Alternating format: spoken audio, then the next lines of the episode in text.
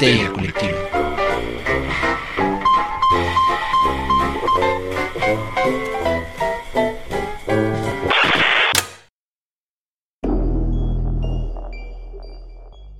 Esto es Histeria Colectiva, el programa donde Fernando Santamaría, Ricardo Medina y el Dr. Braham se sientan alrededor del círculo de invocación para abrir la caja de Pandora y volarse la tapa de los sesos para platicar sobre ficción, magia, ocultismo, casos supernaturales, literatura y todo lo que tenga que ver con la cultura del horror. Buenos días, buenas tardes, buenas noches, donde sea que se encuentren, a la hora que se encuentren escuchando esto, muchas, muchas gracias por donar un poco de ancho de banda para que les llevemos todo el terror a sus oídos. Yo soy Fernando Santamaría y eh, les doy la bienvenida al piso 666 de manera virtual. Evil Inc. va virtual cada que se puede y cada que se deba. Eso nos dejó la pandemia al final de cuentas, que podemos hacer las cosas a la distancia y el acceso a la tecnología pues nos ha permitido mantenernos eh, al día. Eh, y quiero presentarles en esta ocasión al hombre, el mito, la leyenda. Ya saben quién es su íntimo amigo, el amigo de todos, no diré de los niños porque ese es solo Chabelo. Y en este Por favor, no. raro. Eh, Chuntaro Melquisedec, doctor Braham, ¿cómo está? Muy bien, gracias. Este, sí, no, mejor no digas eso amigo de todos los niños, porque Sí, desde no, Walt Disney no, hasta sí. Chabelo da miedo un poco eso. Eh, estoy bien, contento de estar aquí. Ahora nos tocó hacerlo virtual, disculpen, a veces va a pasar. Y como bien comentaba Fer, pues ya, si algo nos demostró esta pandemia es que podemos hacer las cosas virtuales, no por flujera, sino por necesidad, ¿no? Entonces, pues aquí estamos. Nuestro compromiso es traerles cada semana el terror a sus oídos y pues traérselos bien. Excelente, doctor, y sin más preámbulos, ¿qué hay hoy en la caja de Pandora? Híjole, hoy en la caja de Pandora hay un montón de arena, o sea, abres y así se te sale la arena en la caja, porque vamos a hablar de desiertos. Desiertos, mientras solo se nos salga la arena de la caja, todo está bien. Desiertos, Eh, los desiertos son un tropo siempre aprovechado, no solo en el horror, sino en diferentes géneros y en todos los formatos habidos y por haber. Pero, doctor, ¿nos da miedo el desierto? Y si sí, ¿por qué nos da miedo el desierto? Pues yo creo que, bueno, a menos que hayas nacido ahí, seas un beduino, pelo en pecho, puedo sobrevivir aquí solo. Lo Te da miedo. Sí, lomo plateado, o sea, te da miedo el desierto, o sea, es un lugar agreste, es un lugar donde si te descuidas te mueres, o sea, es sencillo. Aquí cometes un error, te mueres. Te vas en la dirección equivocada, te mueres. No haces lo que debes hacer, te mueres. O sea, el problema del desierto es que es de los ambientes más letales que hay en el mundo, ¿no? Yo creo que solo le sobrevive, es peor la Antártida, o sea, en ese sentido de que aquí la temperatura bajo cero todavía lo hace más mortal, ¿no? Pero el desierto es un lugar que en teoría está habitable, o sea, vaya, está en una franja muy definida de, de nuestro globo, y sin embargo es un lugar que, pues, si uno checa la densidad de población en el mundo, va a ver que el desierto está prácticamente, pues, no sé cuántos habitantes por kilómetro cuadrado, pero han de ser ni uno, o sea, porque nadie quiere vivir ahí, es la verdad. Son lugares feos, agrestes, tienen su encanto y tienen su belleza en una manera misteriosa, pero Dios, de veras que es de los lugares a los que quieres ir, que te muestren el lugar y vámonos. Ahora sí que, ¿a qué hora sale el vuelo de salida, no? ¿A qué hora sale el helicóptero? Porque pues si es que estar ahí solo por tu cuenta puede salir mal mil cosas, ¿no? Es un lugar para ir una vez en la vida, al menos. Y ¿Mm? de preferencia. Y no lo sé, a menos. Sí. No, a ver, y es que era algo que hablábamos antes de entrar al programa, ¿no? O sea, desde el principio de los tiempos. O sea, la humanidad nace en África y de ahí comienza a distribuirse por todo el planeta. Y en algún momento hay quienes deciden asentarse ahí. ¿Por qué? Porque normalmente, y si se fijan, los grandes centros urbanos siempre están cerca de los ríos. Y entonces en los desiertos no es la excepción. Eh, la primera gran civilización que se me viene a la mente cuando hablamos de desiertos es el antiguo Egipto, que aprovechando las crecidas del Nilo, sobre todo hacia la delta, es decir, hacia el norte de África, eh, hacen un sistema de irrigación y comienzan a prosperar en pleno desierto. Ahora, tampoco es como que se alejaran un montón de la orilla del Nilo, pero definitivamente eh, fueron un ejemplo para saber cómo sobrevivir en un espacio de esa naturaleza. Eh, ¿Cuántos kilómetros a los lados del Nilo hay? Es habitable, Fer. ¿Tú qué anduviste por allá paseándote? Esa es una gran pregunta. No lo sé de cierto. O sea, si uno ve los mapas, no es mucho. Va- Vamos, vamos a, vamos a ver qué dice Wikipedia mientras seguimos discutiendo esto. Ok, Eh, digo, yo ajá. supongo que igual es así como hasta donde la vista te alcanza, ¿no? ¿Qué te gusta? ¿Unos 5 kilómetros? ¿10?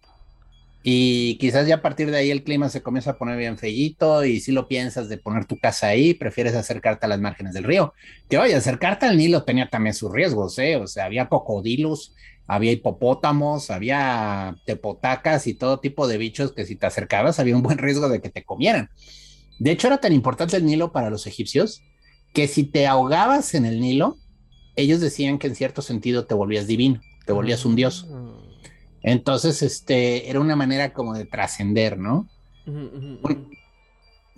digo, no la mejor, si me preguntas, morir ahogado no es agradable. Sí, no, definitivamente. Eh, aunque el país se extiende, aunque el país se extiende 4%, es que estoy viendo aquí datos de Egipto, tierra de contrastes. Uh, está hablando de la extensión territorial y que en realidad esa extensión territorial, eh, que es más de un millón de kilómetros cuadrados. Es engañoso. No, o sea, del país, 4% eh, de ese total que dicen, eh, pues es habitable de Egipto. Sí, por eso es engañoso ver que tiene tantos kilómetros cuadrados. Y dices, ay, está bien grande, pero pues, pero pues es un chorizo en realidad al lado del Nilo, donde la gente vive, ¿no? Claro, entonces, este, sí, pues yo estuve una temporada por allá y el calor es insoportable. O sea, lo soportas porque ya estás ahí. Pero no les miento, ¿qué serán? En pleno verano, casi verano, 37 grados a la sombra, mm. a 40 y pico al amanecer. O sea, antes de que asciende el sol, estás como a 38, 40. Y muy posiblemente, no lo sé de cierto, pero quizás la temperatura más alta que se toleró fue entre 47 y 50 grados. Y tal vez ya los 50 grados, porque a ver, cuando tú vas a, algunas de las zonas arqueológicas allá, que esto es también lo que hay que entender de sobrevivir ahí, ¿no? Y pensando en el Egipto antiguo. Cuando se hacen las canteras de piedra caliza, como varios de los templos fueron hechos directamente en la piedra, como el de la faraona Hatshepsut, eh, es, un, es, es una caldera, o sea, es un horno Estás entrando en un horno porque se está reflejando la luz y el calor del sol en la piedra caliza pulida y entonces la temperatura es más alta. No tengo idea a, cuántos grados estuve en realidad, pero el asunto es ese, o sea, la gente que vive allí está acostumbrada a eso, ¿no? El, el cuerpo se ha adaptado de tal manera por la pigmentación, por la piel, por la resistencia a la falta de agua, los alimentos, enumeren lo que quieran. Sí, definitivamente eh, eh, te hace adaptarte de otra forma. Es decir, también la banda de Sonora de Chihuahua pues, son más resistentes al calor. Que esa es la otra. Estamos acostumbrados a este desierto arenoso que oculta los misterios de la antigüedad, cuando en realidad en otras regiones del mundo el desierto es muy distinto. O sea, las zonas de altas temperaturas, que entenderíamos como desierto, pues también son rocosas, ¿no? O son planicies muy largas, pero no necesariamente estas dunas a lo Tatooine, ¿no? Entonces. Sí, de hecho, ese, ese escenario de las dunas de arena de Tatooine es un pedacito ahí por California, que es legendario, porque ahí es donde filman todo. ¿No era en Túnez? bueno, igual de Star Wars sí, pero te digo, en, en Hollywood tienen sus dunas ah. favoritas que están ahí en California. Eh, y sí, son unas dunas bonitas, pero no son más de que te gusta, cuatro kilómetros cuadrados. O sea, en realidad es un pedacito con una arena finita bien bonita y las dunas bien formadas. Sí, tienes razón, Star Wars lo filmaron allá.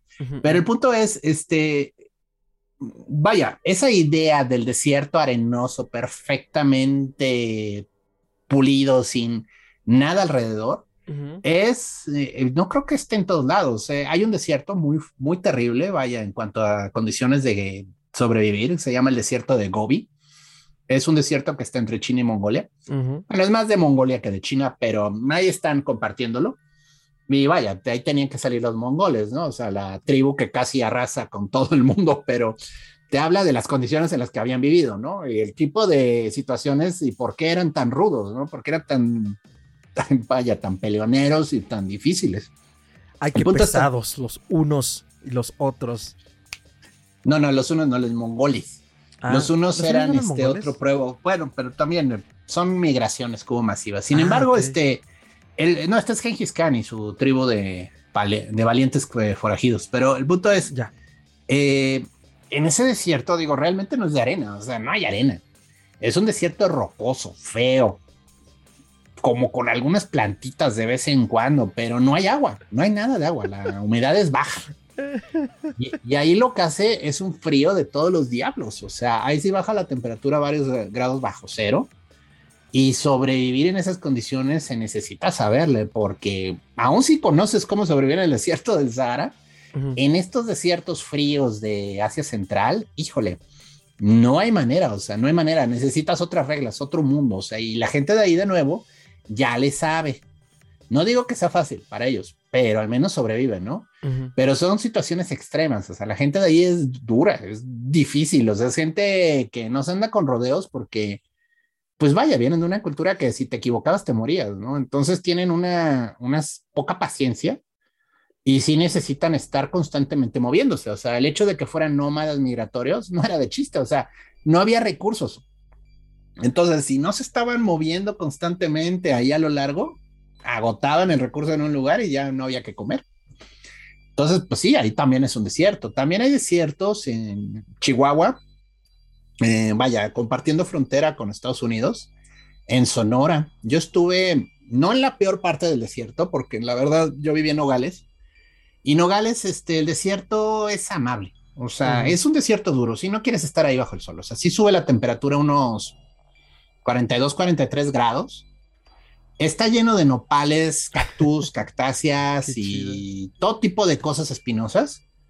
Y, lo más desagradable de esa zona, o sea, porque digo, hablando de las especies divertidas de nopales, este, estaba el, llamo, el famosísimo cactus saltarín.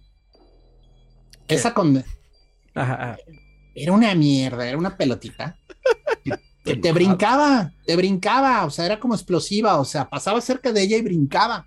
No. Sí. Entonces acababas como peregrino a la basílica luego por haber pasado cerca de eso, o sea. y pues, o sea, decías, ¿qué pedo? O sea, y luego las espinas, para los, a los amantes del ecoturismo, les tengo malas noticias. Algunos de estos cactus te traspasan la suela de tu bota.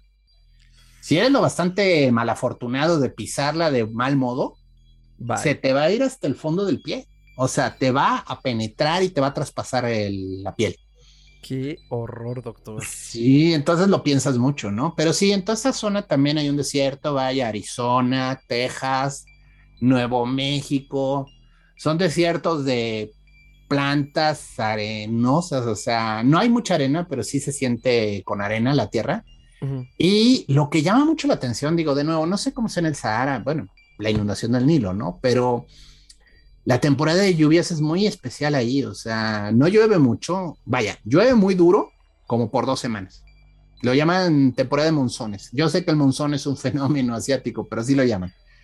Y, y es muy interesante porque durante esas dos semanas florece todo. O sea, en dos semanas todo el desierto cobra vida y se pone a soltar esporas y todo tipo de, de polen así raro al aire.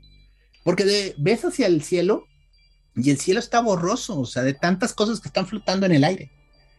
Entonces, sí, no, y todo eso te produce unas alergias hermosísimas. Entonces, este, sí es un periodo. Hay una historia, ¿verdad, doctor?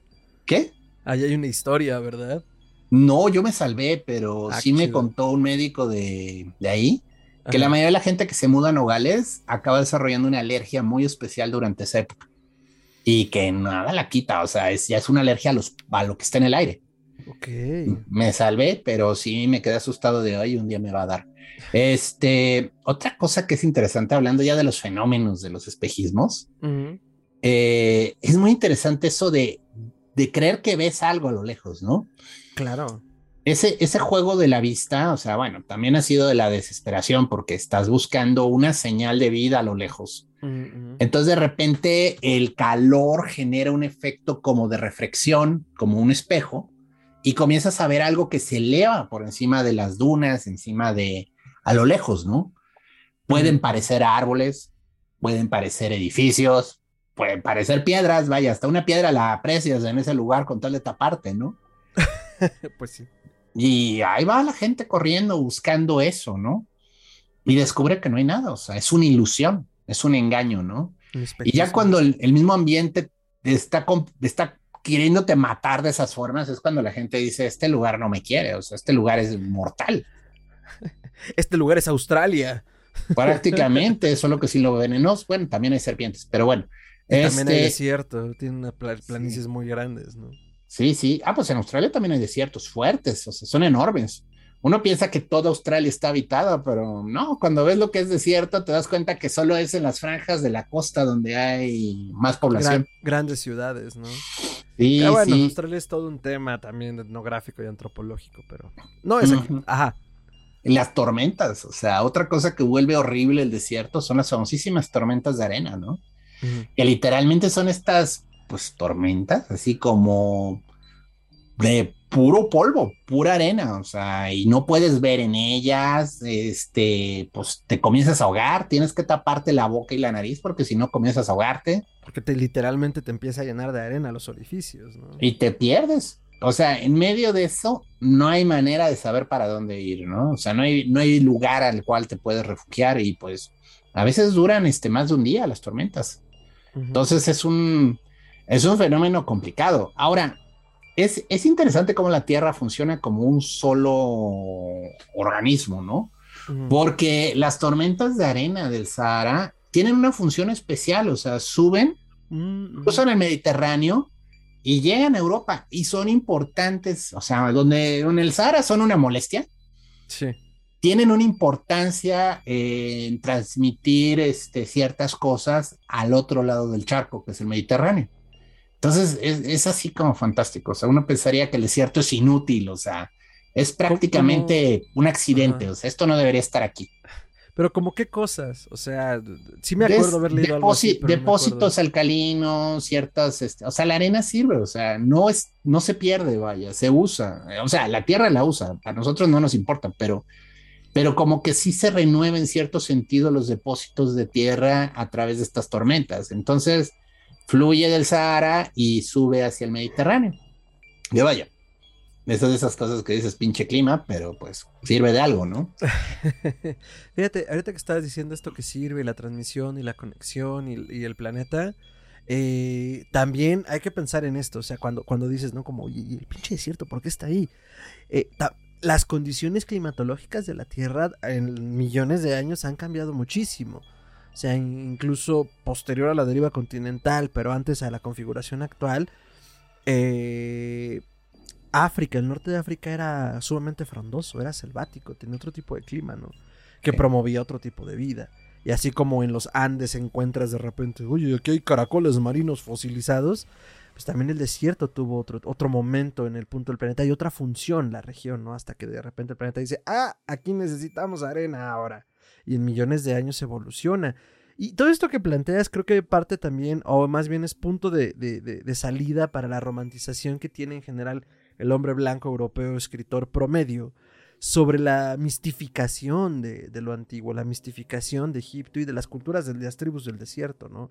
Que si por un lado pueden ser salvajes, porque ya sabemos que el hombre blanco hace eso, todo lo que no es él es raro y extraño y salvaje y místico, también por el otro son fuente de sabiduría, ¿no? Los misterios, lo digo por la diferenciación que hacíamos también como de desierto de arena, desierto de piedras.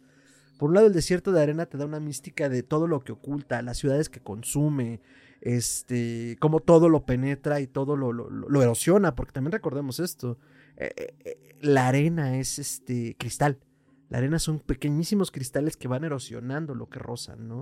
O sea, también por eso, por eso cuando uno va a la playa y pisa la arenita se te exfolian los pies, ¿no? Entonces, eh, pero por el otro lado, los desiertos rocosos, los desiertos montañosos, invitan otro tipo de mística y otro tipo de misterios y de miedos, ¿no? Las cuevas, los acantilados, los cañones que también nos hablan de la erosión de los elementos, hasta donde sé los cañones muchos son erosionados por, o fueron erosionados por grandes corrientes de agua que ya no existen, ¿no? Y, y que estuvieron ahí cientos de miles y millones de años para que hicieran, eh, pienso en el Gran Cañón, ¿no? O sea, esas eh, formaciones impresionantes y ahí también hay misterios y ahí también hay horror y ahí también está lo oculto, ¿no? Entonces hay una función distinta de, acuerdo a la región en la que estamos.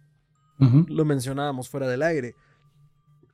Las religiones del desierto, ah, las judeocristianas de origen semítico, el, Islam, perdón, sí, el Islam, este, la religión musulmana, al nacer en el desierto, ¿qué es lo peor que te puede pasar cuando naces en el desierto? Como decías, perderte en él. Entonces, eh, posteriormente se vuelve un lugar de castigo, particularmente en la religión católica, un lugar llamado infierno, donde en principio, o al menos la, el arquetipo que nos ha sobrevivido es que es un lugar de las llamas del infierno, donde el calor es insoportable y se te derrite la piel, los ojos pues venga de una cultura del desierto, donde lo peor que te puede pasar es perderte y morirte de hambre y de sed, ¿no? Por acción del calor. Sí, y lo curioso de toda esta discusión que teníamos es, ¿y quién diría, no? El desierto es un lugar de soledad y el infierno lo convirtieron en un lugar atascado de gente, ¿no? Así como Metro Patitlán en hora pico. Y no, pues es que sí, o sea, vaya, quien no ha vivido el transporte público aquí de la Ciudad de México en hora pico no sabe de qué hablo, pero es una ciudad con mucha, mucha gente y el transporte colectivo es la opción de la mayoría de los, de los obreros, o sea, la gente que trabaja. Entonces, este, hay ciertos puntos neurales donde se cruzan las líneas y especialmente, pues, Pantitlán, por ejemplo, que se cruzan una, dos, cuatro líneas en ese punto, pues es un abarrotamiento de gente ahí que luego no, no puede ni caminar, ¿no? Sí, no, ya que lo mencionas, este, larga historia corta de lo que habla Gerardo son los transbordos, en este caso de la línea de metro de la Ciudad de México, que ahí convergen a, unas cuatro o cinco líneas en, esa, en esa estación. Y seguro en tu ciudad o en tu país hay un lugar así. Entonces cuéntanos en la caja de comentarios cuál es. Sería interesante saber. Porque aquí el, el transporte subterráneo yo creo que es uno de los mejores y que menos atención tiene y que más le darán a la Ciudad de México como transporte colectivo, pero eso es otra historia. Sí, exacto, o sea, así de lleno, así de poblado. Y, es interesante, ¿no? A partir de eso, y lo hablábamos también en algún momento cuando hablábamos de las culturas de, de, la zona hiperbórea, de los nórdicos, ¿no? que, que, que, su fin del mundo versaba sobre eh, la anulación de los opuestos y, y, sobre el invierno y sobre el frío, ¿no? Entonces, eso nos habla mucho del tipo de vida que vivimos y de los riesgos que sabemos que tenemos a partir del entorno y que eso permea nuestra visión, eh, nuestra cosmogonía y nuestra visión cultural, espiritual y religiosa, ¿no? Entonces los desiertos, eh, pues hace sentido que sean un tropo dentro de la literatura de horror y de terror también, ¿no? Sí, me estaba acordando del episodio que hicimos del ocultismo nazi, de la entrada a la tierra hueca, que creían que estaba, bueno, podía estar en el Tíbet, en las montañas, o en el desierto precisamente de Gobi. Y hubo expedición de científicos nazis eh, que estuvieron preguntándole a los mongoles, a, a las tribus nómadas de esa zona, eh, si ah. sabían de alguna entrada, de una cueva que los llevara a lo profundo, ¿no? Órale. Obviamente en un lugar en el que no había nada, o sea, un lugar completamente abandonado. Sí. porque no, pues no va a estar en medio de Europa. Ahí está tan habitado, la gente conoce todo, que no puede haber una cueva que te lleve a la tierra hueca en medio de Alemania, ¿no? Oh, sí, doctor. Oh, sí. Pero bueno, el desierto como un lugar en el cual puedes esconder algo y nunca encontrarlo. Sí. Efectivamente se juega aquí, ¿no? El tropo. Eso de la aguja en un pajar, pues sí, es una alegoría muy adecuada de, pues, ¿dónde quedó? Ahí en el desierto, encuéntralo. O sea, está imposible. que eso también era parte de la fascinación que tenían los franceses y los ingleses con el antiguo Egipto al principio de, de, la arqueología egipcia, ¿no? Que estamos hablando por ahí de finales de 1700, principios de 1800, eh, con las expediciones napoleónicas, que se encuentran con estas viejas ruinas y es como, ok, ¿y esto qué es, no? Y, y comienza un proceso largo y doloroso por muchas razones de el redescubrimiento de la cultura egipcia y las maldiciones, por supuesto. Y el saqueo, saqueo brutal, o sea... Vaya. las maldiciones no detuvieron. yo, yo no voy a decir que no hubo profanadores de tumba antes de que llegaran los franceses, ¿no? Ah, no, claro. Pero, ay, por Dios, o sea, se popularizó una vez que comenzó el turismo arqueológico, vamos a decirlo así eran los vibrar bonito de su época, los de vibrar alto de su época. No, y luego las momias se trituraban y se usaban para diferentes medicinas. Sí, la gente se bebía polvo de momia, no pregunten. ¿Qué, no, no solo se bebían polvo de momia, comían momia. ¿Qué momia viene? Ay, sí, data siempre se me va y lo tenía fresco de hace poco porque hay un cuento de post sobre una momia. Ahorita vamos a eso, pero eh, la traducción de mumia o sea, que, rescatemos tanto en la lengua inglesa como en el español la palabra momia para referirnos a estos cuerpos secos de los viejos faraones tiene que ver con un error de traducción, porque mumia, si no me equivoco, significaba asfalto. Pero por el tipo de color que tenían la piel de las momias y los líquidos que derivaban de ellas, como el asfalto, se le quedó. Entonces, mumia pues, es asfalto. Y Edgar Allan Poe tiene un cuento espectacular hablando de las momias y la fascinación de los ingleses con ellas, que ahorita les digo cómo se llama. Creo que es entrevista con una momia, así tal cual. Charla con una momia. Se llama Charla con una momia y es una crítica muy muy buena que hace Edgar Allan Poe a los aristócratas de la época. Estamos hablando de mediados, finales del siglo XIX en Estados Unidos, que es una aristocracia ya venida menos rancia o arranciada de lo que pretendían ser de los europeos, ¿no?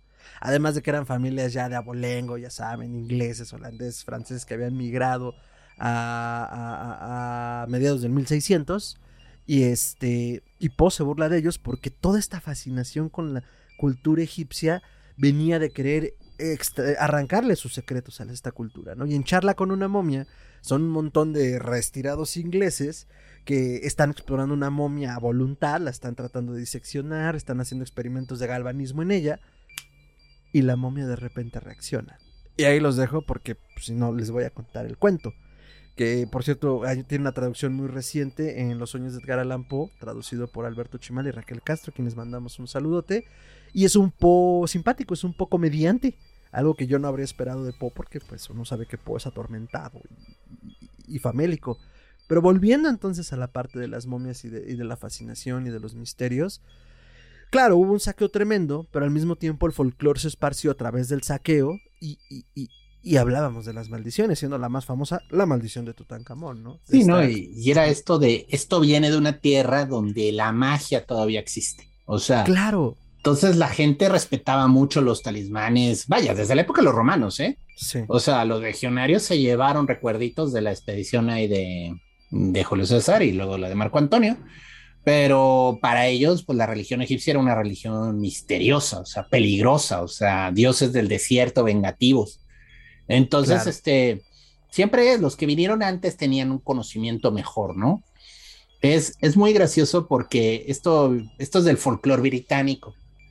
Los llaman, este, los llaman este dardos de elfo, elf darts. Dardos de elfo, Cristo.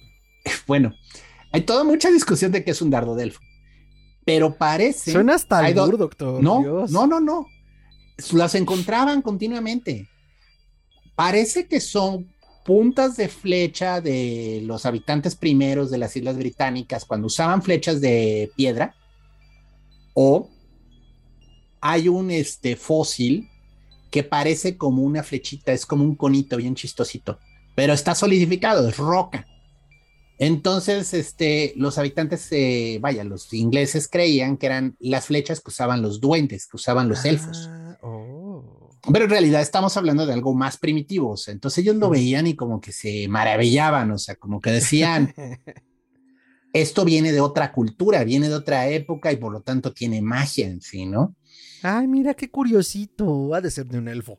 Exacto, viene de una cultura más antigua y mágica, ¿no? Entonces igual, o sea, uno ve estas culturas antiguas tragadas por el desierto y pues inmediatamente surge ese romanticismo, ¿no? De vienen de una época en la que la gente creía en la magia y pues sin ser colonialistas y burlarnos de ellos, había un misterio, ¿no? Había algo que ya se perdió. Sí, había algo por descubrir, ¿no? Anterior a nosotros. Mm, sí, sí, sí. ¿Cómo, va el poema? De mi nombre es Osimandias, contempla mis trabajos y lamentate o algo así. Eh, soy Osimandia, eh, ve mi obra y estremeceos. Pero así con ese inglés así súper arcaico. Behold my work and despair. Y es precisamente eh, una persona caminando en medio de unas ruinas en el desierto. Y vaya, Simandias es un nombre de Alejandro Magno, ¿no? Entonces, literalmente estaba encontrando. es de Ramsés. es el nombre griego de Ramsés II. Me hice bolas, disculpen, Ramsés II. Pero entonces, vaya, qué sorprendente que pudiera leer en perfecto inglés mi nombre es Osimandias, pero creo que es la estatua la que lo dice, ¿no? O sea, encuentra esta estatua caída en el suelo y destruida.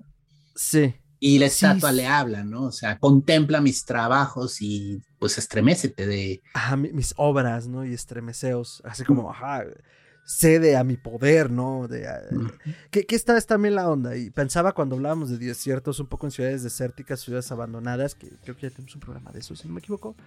Eh, sí, ciudades fantasma.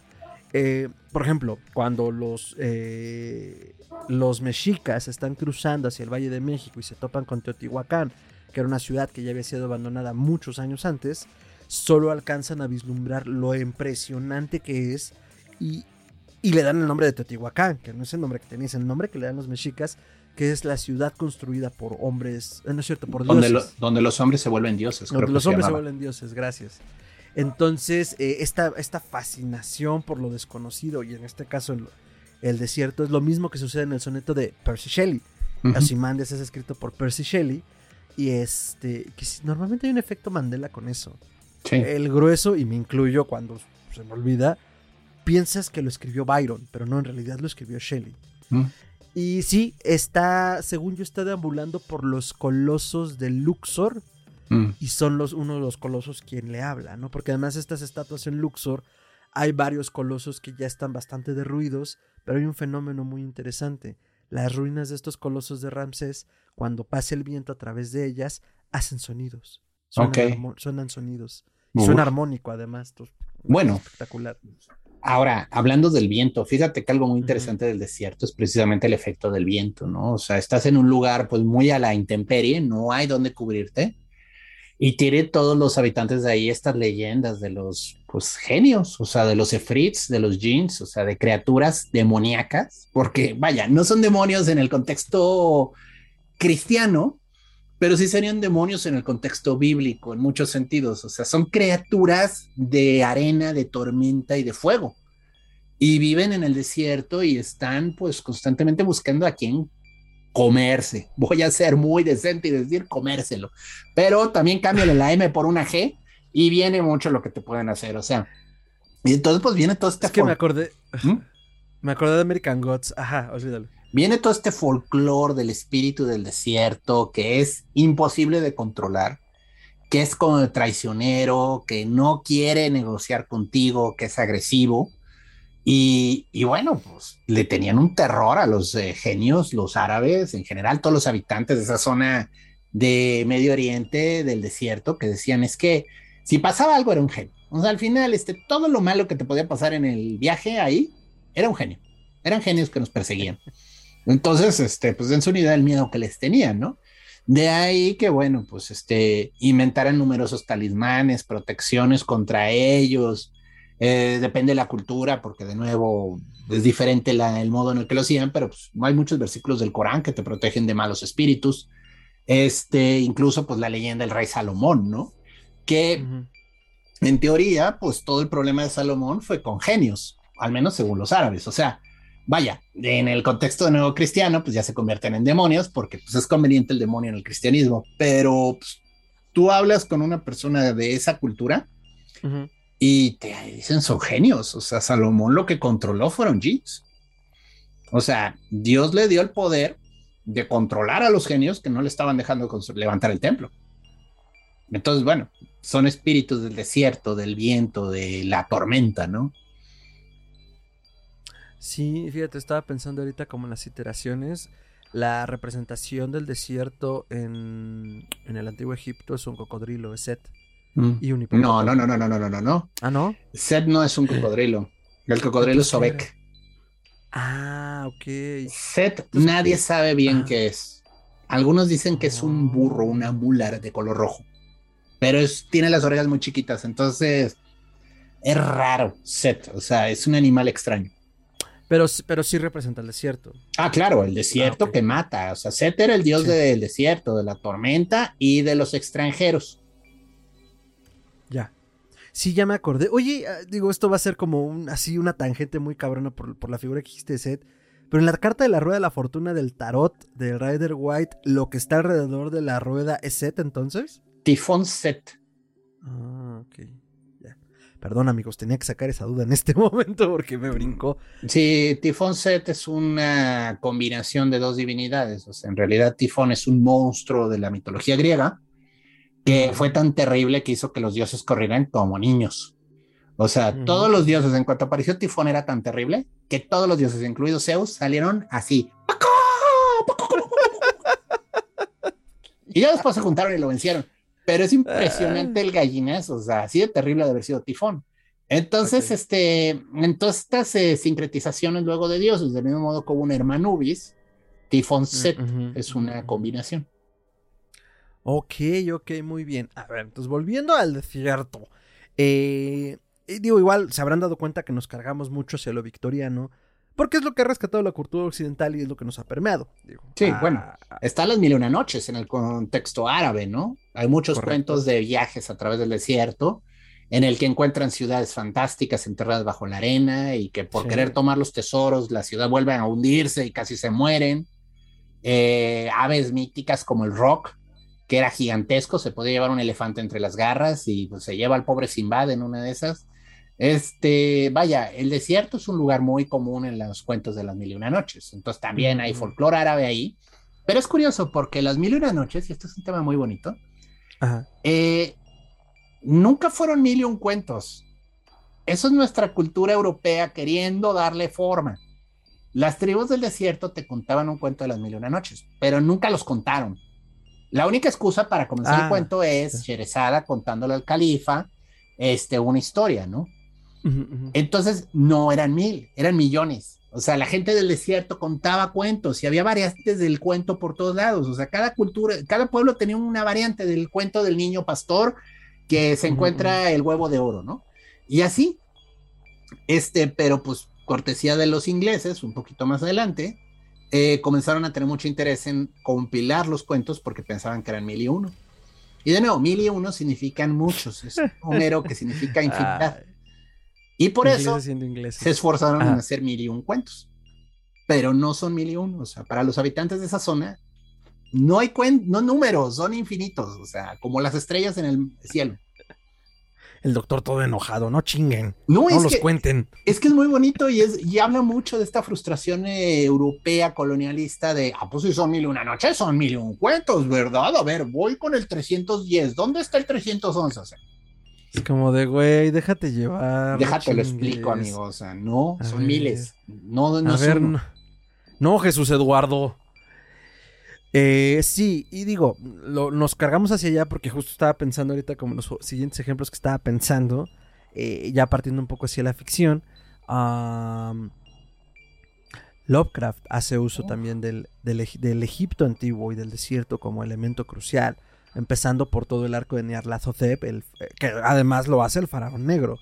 Tanto eh, quieran verlo por orientalizador, blanquitud y racismo. Eh, el faraón negro hacía alusión a un periodo de la historia egipcia que es cuando la conquistan los nubios, que ellos eran de tez morena, o sea, ellos eran negros.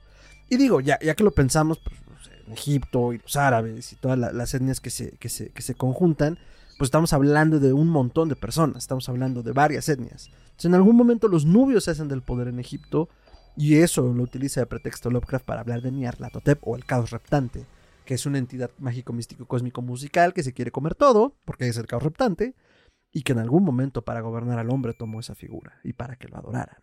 Y además, pues, puede tomar cualquier forma, ¿no? Sí, pues bueno, están las mil y una noches llenas de cuentos de desierto, se las recomiendo mucho, la verdad es un, son libros interesantes. Si ya son adultos, consíganse la versión este, sin censura, porque son muy, ah, son muy picantes. O sea, son cuentos bastante eróticos, algunos de ellos. ¿Eróticos, doctor? ¿Eróticos? ¡Eróticos! Excelente. ¡Calientes! Fogosos. Fogosos, pero, pero divertidos. O sea, hay una ingenuidad muy hermosa de la cultura que está narrando texto. O sea, y, sin embargo, pues digo, cuando esto pasó por el filtro, no, no, no, ¿cómo los niños van a leer esto? Y entonces, pues tienes versiones bien eh, light de estos cuentos, ¿no?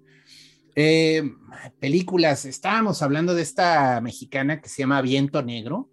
Ah, sí, que yo no conozco eh, hasta que la mencionaste. Con este señor Reynoso. Es, es, está basada en una expedición real que se estrelló su avioneta en el desierto del altar en Sonora. O sea, eran ingenieros civiles que estaban haciendo un prospecto de carretera y su avión tuvo un eh, percance y se les cayó, era una avionetita. Y pues tratan de buscar ayuda y se mueren en el desierto horriblemente todos y cada uno de ellos.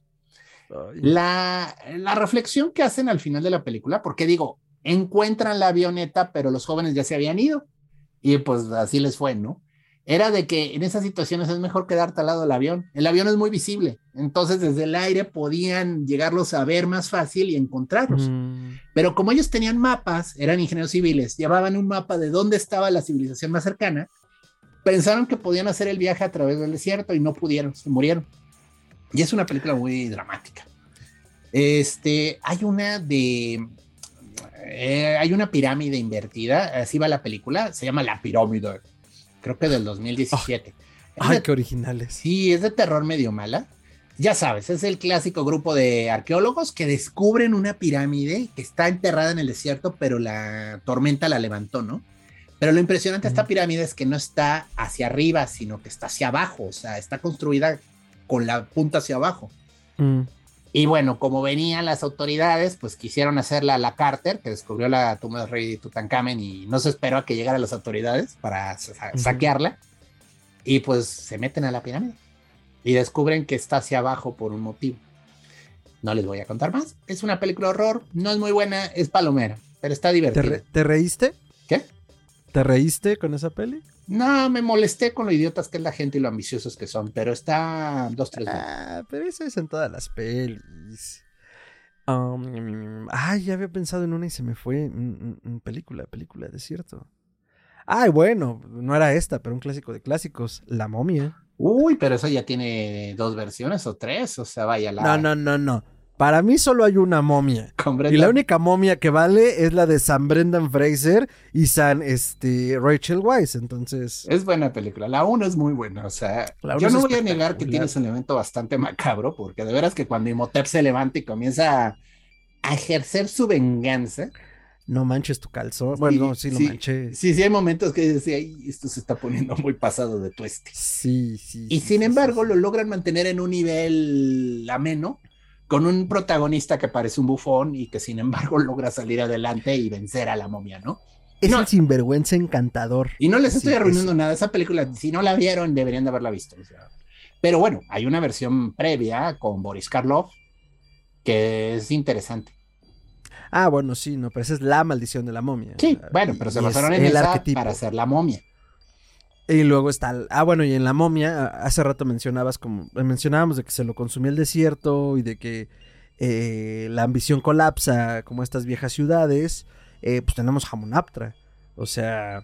En, en- en la versión de la momia de la momia Brendan Fraser está la Ah. ciudad de los muertos, esta ciudad ficticia llamada Hamunaptra, que colapsa por la ambición de, to- de, de- de un personaje en particular. Porque además es, es que es como un gran gag de el, el- el- el sinvergüenza que no es adorable y que es muy torpe. El cuñado. Eh, no, no el cuñado, Benny. Ah, Benny. El güey, Oh. el güey que era parte de la Legión extranjera junto Sí. con Rick O'Connell, el personaje de Brendan Fraser. Eh, monta dos paquetes, bueno, dos costales con oro muy pesados y activa una trampa que se come la ciudad Bueno, y muere ahí. Y la momia 2 también es una gran mención porque tenemos, si no me equivoco, y corríjanme en los comentarios si sí, el primer papel fílmico de Dwayne La Roca Johnson como el rey escorpión. pudo, pudo haber evitado eso en su carrera y creo que no le habría hecho daño, ¿eh? O sea, es el peor CGI de la historia. Y vaya que hay peores, Es hay malos CGI. ¿eh? Este es de los peores que existen. Pobrecito la roca. O sea, vaya, no me cae mal la roca en general. Nomás que sí, ese papel es completamente blando, sin razón. Y no tiene caso. O sea, la película es. O sea, Mira, ten- tiene cosas tenía que buenas, empezar. pero, mm, Ajá. Tenía que empezar en algún lado, mira. Pudo ser peor. Piensa esto, pudo ser peor. Y además, esa película también toca otros tropos, como lo decías, ¿no? Los oasis, los espejismos, como los tesoros en medio de esta muerte y de este desierto, ¿no? Que al final la, eh, eh, eh, la pirámide del rey escorpión justo es eso, ¿no? Se encuentra en el centro del desierto, en el mítico oasis de Amsher.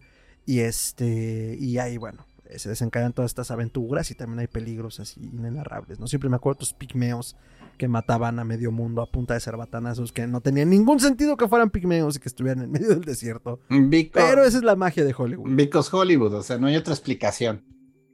Que a veces lo bonito de esas dos películas, cerrando mi fandom de estas pelis, como ya se dieron cuenta, no tienen sentido y no Ah. tienen que tenerlo y así somos felices. No, no, está bien. O sea, vaya, de nuevo, todas estas derivan de un género que hay que hacer un programa de él. Es un género muy bonito, es el pulp.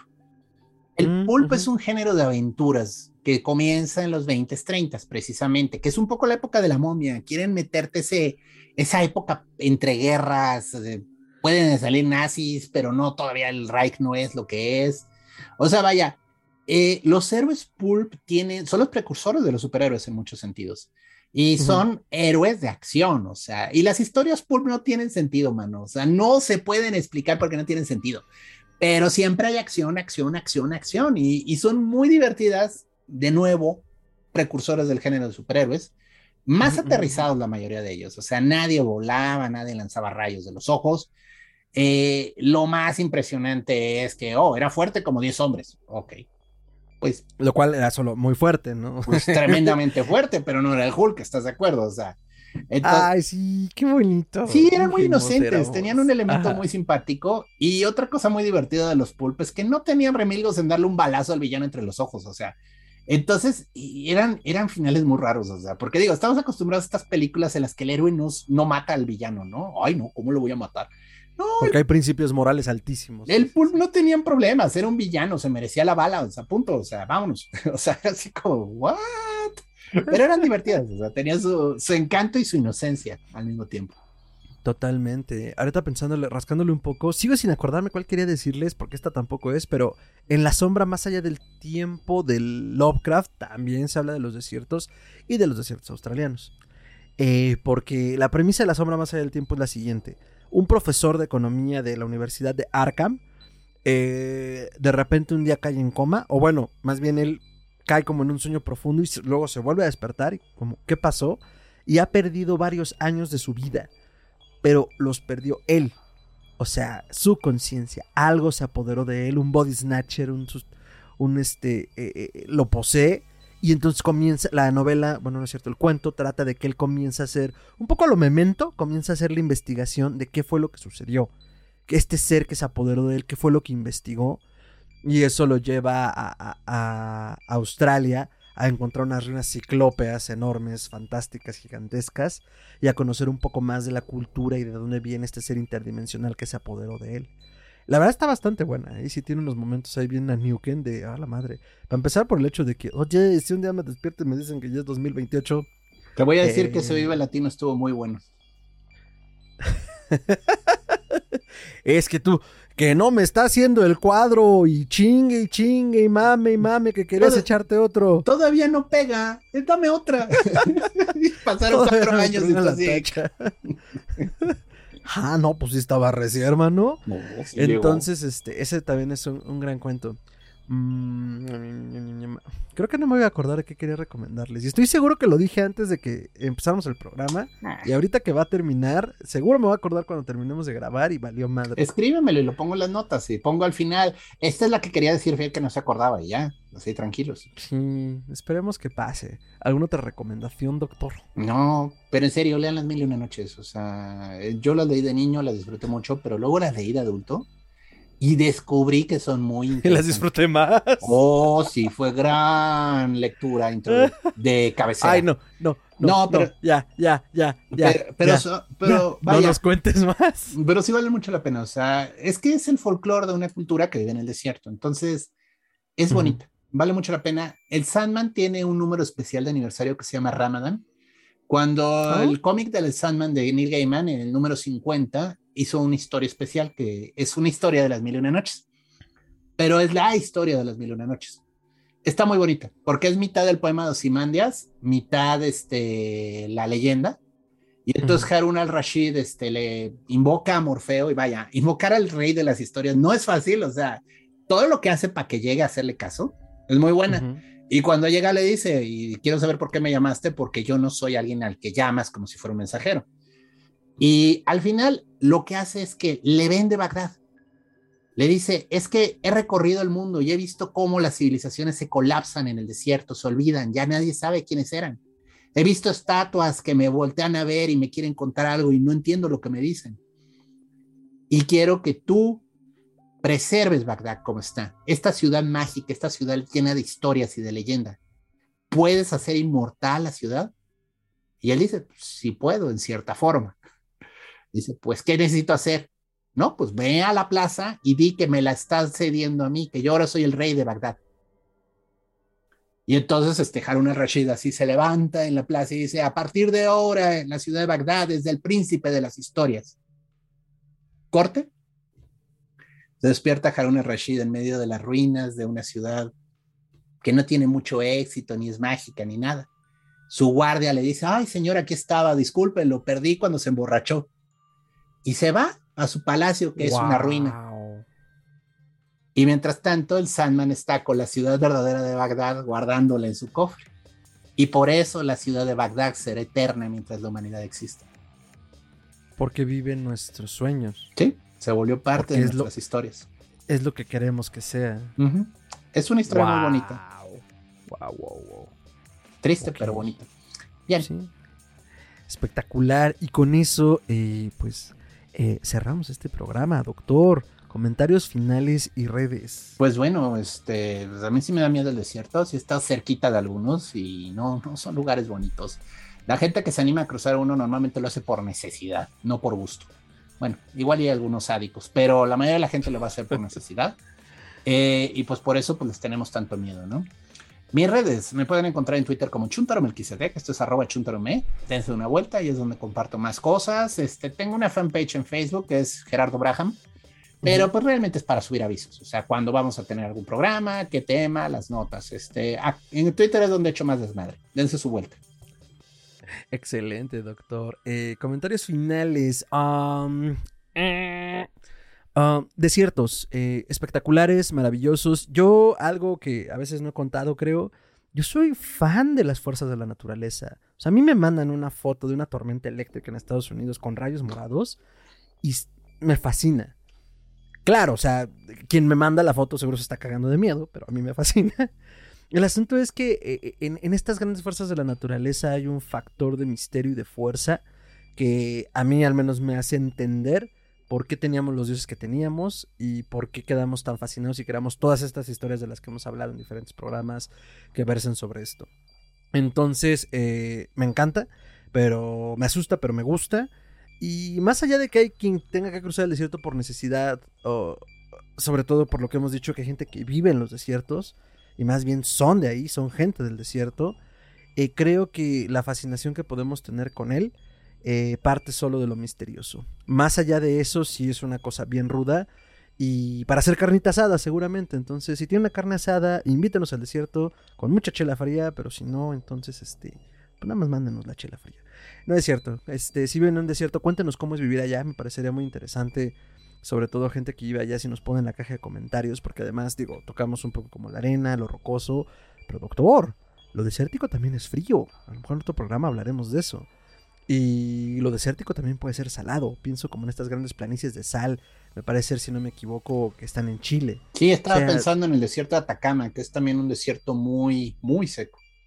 Entonces, este, si ustedes viven en el cono sur, cuéntenos cómo son sus desiertos, cuéntenos cosas que les hayan pasado en ellos también, porque luego hay unas historias bien cabronas, no solo de la lucín y del calor y de los choques de calor, sino eh, de espantos y de encuentros paranormales en los desiertos. Uy, pues en el desierto está Roswell, el, el área 51, o sea, el mito de mitos, ¿no? De los aliens. Entonces, bueno, fascinación con los desiertos a mil y a mí me pueden encontrar como arroba mantrasayes con i latina y doble al final en Twitter y en Facebook. Y en todas mis redes sociales para el caso. Y este, Historia Colectiva Podcast lo pueden seguir en todas las redes como Historia Colectiva Podcast. Ya saben, el logo de siempre. En Instagram como podcast.histeria, en Twitter en Facebook como podcast histeria. Y también pueden escribirnos todos sus comentarios y añadiduras a historiacolectivapodcast.com. Eh, ya lo saben, lentos pero seguros, siempre respondemos. Y pues nada, muchísimas gracias por llegar hasta acá. Eh, doctor, audiencia, cuídense mucho. Nos vemos. Cuídense garras. Cuídense.